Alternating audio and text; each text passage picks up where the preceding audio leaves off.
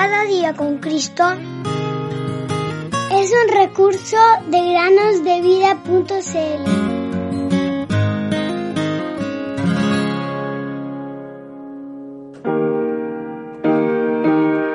Lávame y seré más blanco que la nieve. Salmo 51,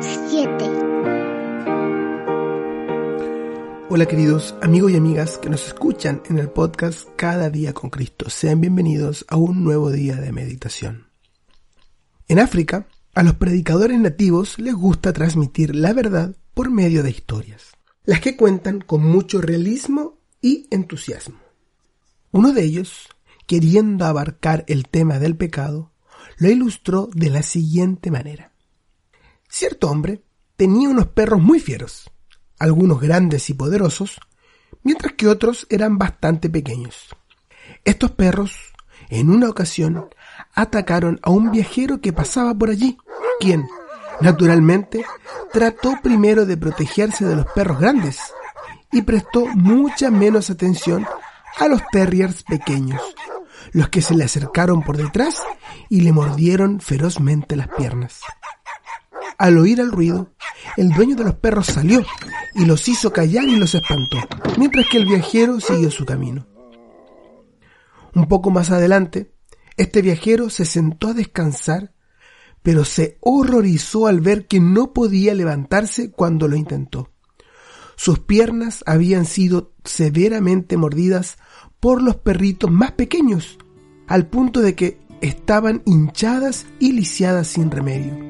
Y allí ahora yacía indefenso en la carretera, presa de los animales salvajes que infestan aquel país. Queridos amigos y amigas, esta ilustración realmente nos habla acerca de algo que nos sucede a todos nosotros. Por lo tanto, les quiero preguntar, ¿estamos satisfechos y complacidos con nosotros mismos porque quizás no cometemos pecados grandes y horribles?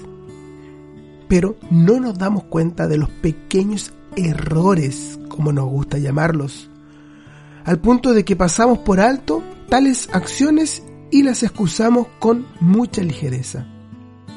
Quizás no robamos, pero tal vez mentimos. Dios nos pide que nos cuidemos de las pequeñas zorras que estropean las viñas. Cantar de los Cantares 2.15. Y se nos dice solemnemente que quien guarde toda la ley, pero ofenda en un punto, es culpable de toda ella. Santiago 2.10. Los perros grandes tienen las fauces abiertas y los dientes fuertes. Pero no olvidemos a los perros pequeños, que también muerden, y a veces con mayor animosidad.